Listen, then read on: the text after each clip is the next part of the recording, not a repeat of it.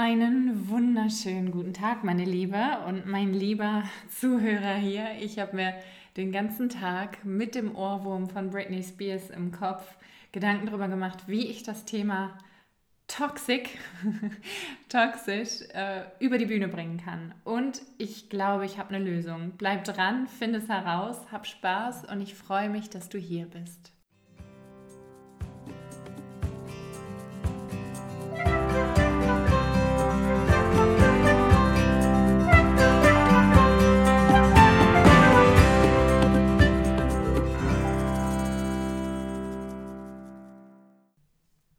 Erstmal habe ich mir natürlich viele Gedanken darüber gemacht, was es überhaupt heißt, wenn wir darüber reden, dass etwas toxisch ist oder eine Beziehung toxisch ist oder oh, dieser Mensch, der ist so toxisch oder trenn dich von toxischen Personen und vermeide Toxizität und was heißt das überhaupt? Was wollen wir damit überhaupt zum Ausdruck bringen? Wir wollen damit sagen, dass es uns schadet, dass es unserem Wohlergehen mental wie körperlich schadet. Und in erster Linie, ich glaube, das bekannteste oder der, die bekannteste Wortkombination im, in Verbindung mit dem Wort toxisch sind ja Beziehungen. Also man spricht ständig von toxischen Beziehungen, von toxischen Menschen und Freundschaften. Da möchte ich mal direkt einsteigen und dir vermitteln oder dir erklären, wie ich mit toxischen Menschen umgegangen bin und immer noch umgehe aber zunächst einmal, was versteht man überhaupt unter einem toxischen Menschen und wie, man, wie erkennt man die? Nicht immer einfach, muss ich auch gestehen. Und genau deswegen gebe ich dir jetzt erstmal fünf konkrete Typen mit an die Hand, damit es dir in Zukunft hoffentlich viel leichter fällt, toxische Menschen in deinem Umfeld zu erkennen. Los geht's. Nummer eins: der Leveler. Was kann der Leveler besonders? Seine Superpower ist, dass er dich immer wieder auf den Teppich holt. Der Leveler, der muss sich immer mindestens genauso gut fühlen wie du oder der müsste dich immer ein Stückchen kleiner machen als er selbst. Du kennst solche Menschen ganz bestimmt. Du erzählst von irgendeiner Leistung oder erzählst gerade, wie toll es dir geht und wie glücklich du bist. Und der Leveler sagt, ja, aber wart mal ab. Oder ach, das war ja eh nur Glück. Oder ja, Jobwechsel, ja, aber das ist ja auch nur, weil du die richtigen Connections hast. Also der Leveler, der bringt dich immer wieder ein Stück weit runter von dem Podest, auf das du dich vielleicht in dem Moment stellen willst. Es gibt viele von diesen Menschen, vielleicht warst du auch selber mal Leveler oder bist es vielleicht noch, dass du immer dieses Verlangen hast, andere so ein bisschen in ihrem Glück zu bremsen. Das wäre Nummer eins. Nummer zwei ist der Neider. Die Superpower des Neiders, natürlich, der Name verrät es schon, macht dir alles malig und meckert und motzt und quengelt rum, wenn du vielleicht mal von etwas erzählst, was gerade super rund läuft oder du erzählst, wie toll deine Kinder gerade sind oder dass ihr euch äh, vergrößert oder ein neues Haus gekauft habt oder auf Urlaubsreise geht oder was auch immer gerade in deinem Leben Schönes passiert. Der Neider, der kann es dir nicht gönnen und hat dann auch den Spruch parat, der dich dann auch wieder ausbremsen soll und der dir die Stimmung vermiesen soll und dieses Gefühl der Freude, der Leichtigkeit direkt wieder im Keim ersticken soll. Kennen wir alle. Typ Nummer drei, der passiv-aggressive, dessen absolute Superpower es ist, zynisch zu sein oder nicht mit der Sprache rausrücken zu wollen, im Sinne von, nö, ich verschränke jetzt die Arme und du sprichst ihn an und sagst, hey, irgendwie bist du so zurückhaltend, ist alles okay? Ja, ist alles okay.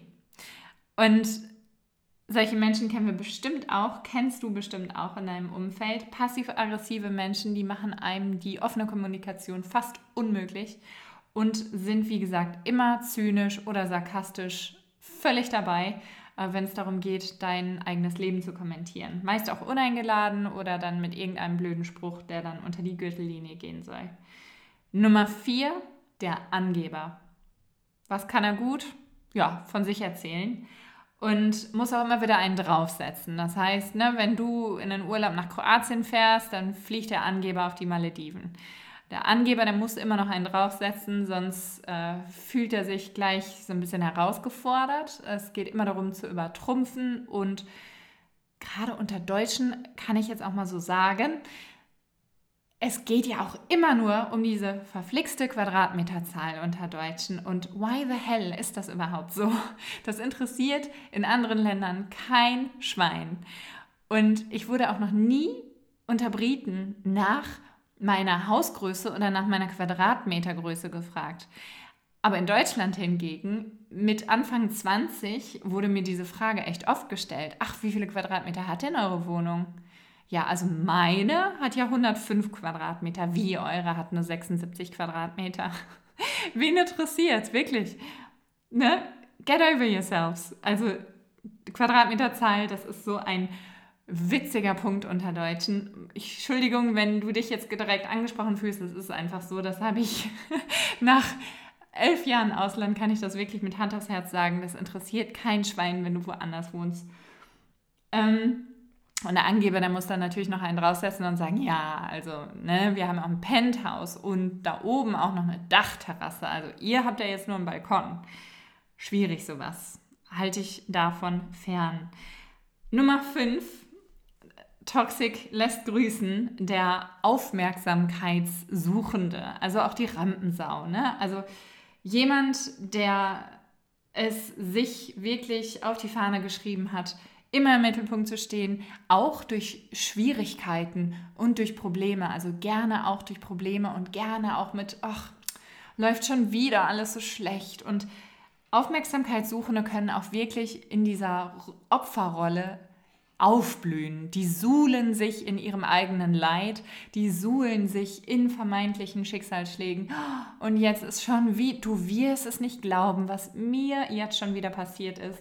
Und dann geht die ganze Tortur von vorne los. Du musst natürlich maximale Aufmerksamkeit schenken, sonst bist du ja ein schlechter Mensch in ihren Augen. Und die ganze Energie, der ganze Fokus, deine ganze Lebenszeit drehen sich nur um die Problemchen und Wehwehchen und Herausforderungen dieses Menschen. Das sind so fünf Typen, in Anführungsstrichen toxische Menschentypen, die uns immer wieder begegnen im Leben. Und vielleicht hast du dich der einen oder anderen Masche auch schon mal bedient. Wenn ja, ist es nicht schlimm. Ich glaube, das haben wir alle, ähm, bewusst oder unbewusst.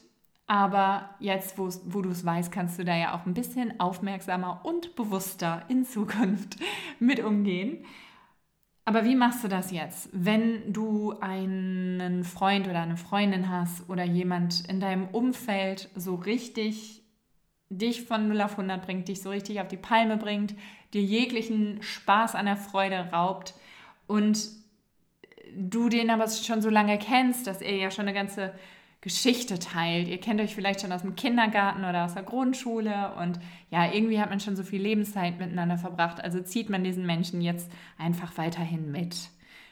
Bringt das was? Oder sagst du dir jetzt ab heute, du Freunde, eigentlich meine wichtigsten Ressourcen überhaupt sind Lebenszeit, Geld und Energie.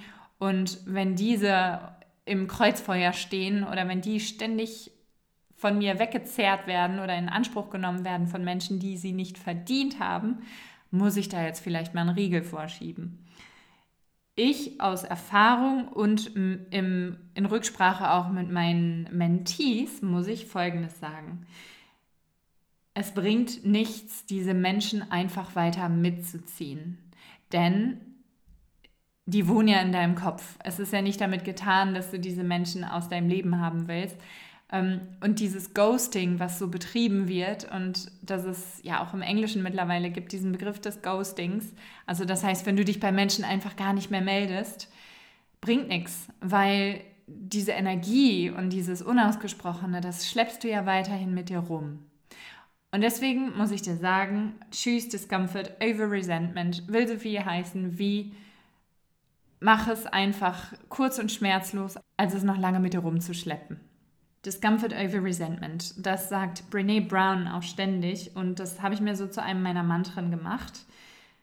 Sprich, lass lieber das Ghosten, wenn dir jemand wirklich auf den Keks geht und dich ständig wieder angreift oder irgendwie was Zynisches sagt oder sich nicht mit dir freuen kann oder dich ständig irgendwie kritisiert oder verletzt oder auf irgendeine Weise schädlich ist, was dein eigenes Wohlbefinden angeht, suche das klare Gespräch.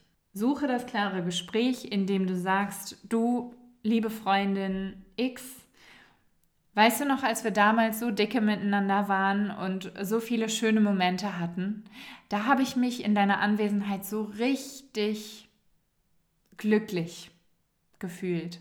So richtig leicht oder so richtig verstanden.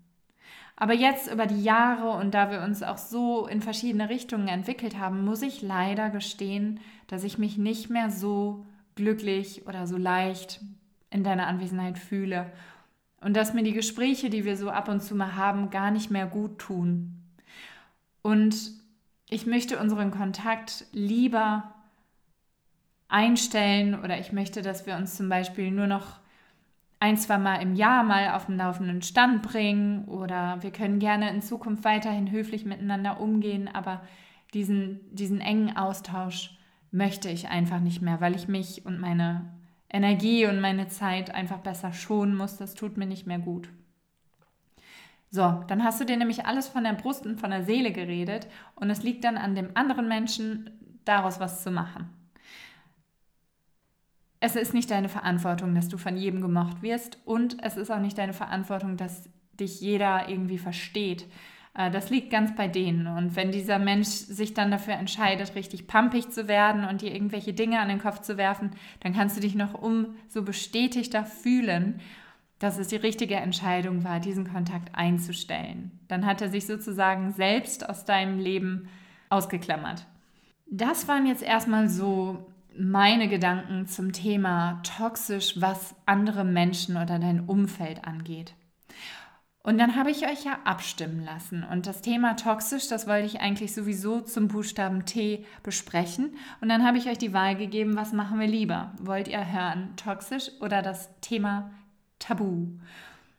Und die Abstimmung war recht uneindeutig und deswegen habe ich mir auch so lange Gedanken gemacht, das fair zu verteilen und beiden Themen die gebührende Aufmerksamkeit zu schenken.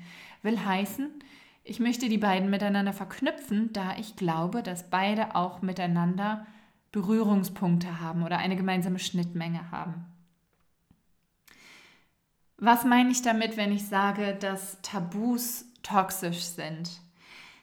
Ich bin von neun Fehlgeburten betroffen gewesen. Das heißt, mein Mann und ich haben neun Fehlgeburten durchgemacht. Und warum ich das immer wieder so erzähle und warum ich das Wort Fehlgeburt auch immer wieder sage, ist, weil es mir so wichtig ist, dass darum kein Tabu herrscht. Statistisch gesehen trifft es eine von vier Frauen. Das heißt, in einem Saal von 100 Frauen müssten 25 die Hand heben, wenn ich sie frage, wer, wer schon mal eine Fehlgeburt hatte. Aber aus Erfahrung weiß ich, dass vielleicht mal ein, zwei, drei Frauen die Hand heben würden. Warum? Warum bleiben die anderen stumm? Weil es ein riesiges Tabu ist. Immer noch im 21. Jahrhundert und ich muss es leider so sagen, vor allen Dingen in Deutschland noch weit mehr ein Tabu als jetzt gerade hier in Großbritannien. Und das Tabu betrifft mich, weil ich davon die Leidtragende war, ähm, weil ich da nun mal aus erster Hand leider gut mitreden kann. Aber es gibt ja auch noch viele andere. Es gibt Themen wie Krebs, es gibt Themen wie Depressionen, es gibt Themen wie Selbstverletzungen, es gibt Themen wie Essstörungen, wie ein fehlender Kinderwunsch, dass jemand gar keine Kinder möchte, ähm, dass jemand seine Kinder gar nicht mag und vor allen Dingen nicht als Frau oder dass jemand postnatale Depressionen hatte. Das sind alles solche schwierigen Themen oder für Männer sind es ja Erektionsstörungen oder vielleicht auch mal andere Themen, die, die ja wirklich nie an die Oberfläche kommen. Also ich glaube, da sind wir uns alle einig, genauso wie Tod und Sterben und das Ganze in unseren Breitengraden überhaupt nicht salonfähig ist, gibt es einfach solche Themen, die jede Familienstruktur treffen, wo aber nie drüber geredet wird und wo der Teppich der Familie quasi immer höher wird, weil man alles drunter kehrt und diese Offenheit und diese Transparenz und dieser Austausch, diese Authentizität niemals geschehen dürfen. Es gibt gar keinen Raum für Ehrlichkeit und Offenheit und Mitgefühl, was daraus entstehen könnte, weil es einfach nicht zur Sprache gebracht wird. Das ist so schädlich für dich, für den Betroffenen, für alle, für das Miteinander, für die Kommunikation. Das ist einfach Mist für die Familie. Es wäre doch so viel einfacher zu sagen, boah, du, danke der Nachfrage, mir geht es wirklich schlecht gerade. Ähm, ich habe jetzt Brustkrebs, vielleicht weißt du es noch nicht. Ähm, ich, ich bin da ganz optimistisch. Ähm, wir gehen das an, wir packen das, aber nur, dass du weißt, wo ich stehe. Und dann kann der andere damit fertig werden. Es bringt aber nichts, das totzuschweigen und Leute nicht an deinem Schicksal teilhaben zu lassen, vor allen Dingen Menschen, die, es, ja, die deiner Geschichte würdig wären, teilhaben zu lassen. Dann ist es keine, kein Leben auf Augenhöhe. Was ich da wirklich schockierenderweise auch in Mexiko festgestellt habe, das hat mich wirklich bis ins Mark erschüttert, äh, zum ersten Mal den Dia de los Muertos in äh, Mexiko zu feiern, den, den Tag der Toten. Bei uns ist es Allerheiligen ähm, in, in, auf Yucatan, auf der Halbinsel Yucatan, ähm, die ja von der Maya-Kultur geprägt ist, heißt es Hanal Pichan. Und da zelebriert man alle Verstorbenen und man baut denen wunderschöne Altare. Man macht Blumenkränze, also wirklich in tagelanger, wochenlanger Vorbereitung ähm, kräuselt man Blumen aus Krepppapier und macht die wunderschönsten Altare, stellt eingerahmte Bilder der, der verstorbenen Familienmitglieder und Freunde auf und macht das Lieblingsessen, bereitet das an dem Tag zu und stellt ihnen das auf den Altar. Und die Lieblingszigarren kommen auf den Altar oder die Lieblingsspielzeuge, wenn es ein jüngeres Familienmitglied war. Und als ich das das erste Mal mit bekommen habe und live miterleben durfte, wie in meiner kleinen Grundschule Hanal Pishan gefeiert wurde, also das Fest der Toten. Oh Mann, das hat mich, das hat mich fertig gemacht. Das hat mich so berührt. Es hat mich richtig, also wie, ich habe mich gefühlt, als hätte mir jemand in den Magen geboxt und als hätte mir das so alle Luft genommen. Wie, was, mit was für einer Leichtigkeit und Selbstverständlichkeit und liebenden Fürsorge über die Toten gesprochen wurde und wie liebevoll für die gekocht wurde und wie liebevoll über die erzählt wurde und wie offen. Es hat mich so geflasht. Ich habe jetzt noch Tränen in den Augen, wenn ich das erzähle. Und das, das i-Tüpfelchen meiner ganzen Erfahrung war, als dann meine kleinen acht- und neunjährigen Kinder zu mir angerannt kamen und meinten, und Kathi, Kathi, wer ist denn bei dir schon alles verstorben? Erzähl mal. Und die waren so neugierig und so glücklich und so positiv und so offen und wissbegierig und haben mich so mit ihren großen braunen Augen angeguckt.